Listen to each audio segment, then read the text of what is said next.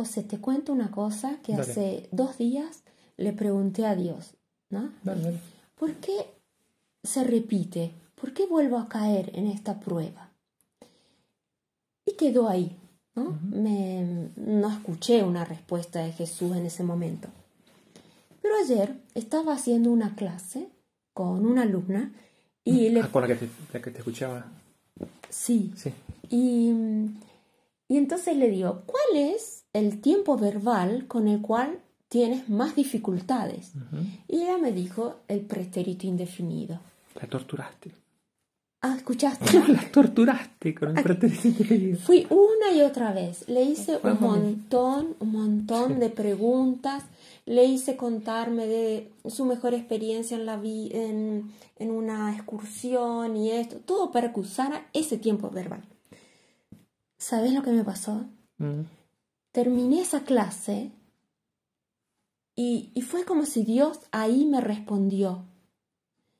¿Por qué fuiste a buscar su mayor dificultad Mm. para prepararla? Porque ella está preparando un examen y yo quería entrenarla al máximo, donde ella más dificultad tenía.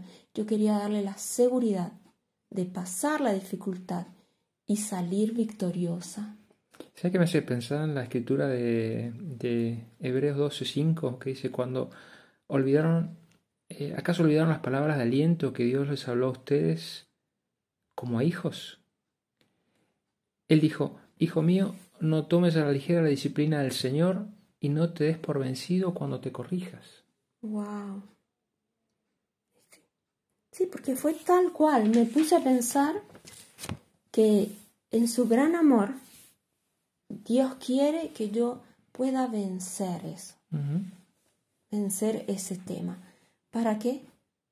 Para que aprenda, para que salga victoriosa.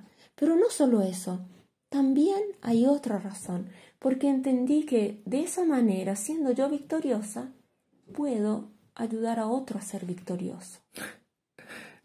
Sos una máquina de hacerme recordar escrituras. Segunda de Corintios 1.4 dice, Él nos consuela con todas nuestras, en, todas nuestras dificultades para que nosotros podamos consolar a otros. Cuando otros pasen por dificultades, podremos ofrecerles el mismo consuelo que Dios nos ha dado a nosotros. Wow. Qué potente.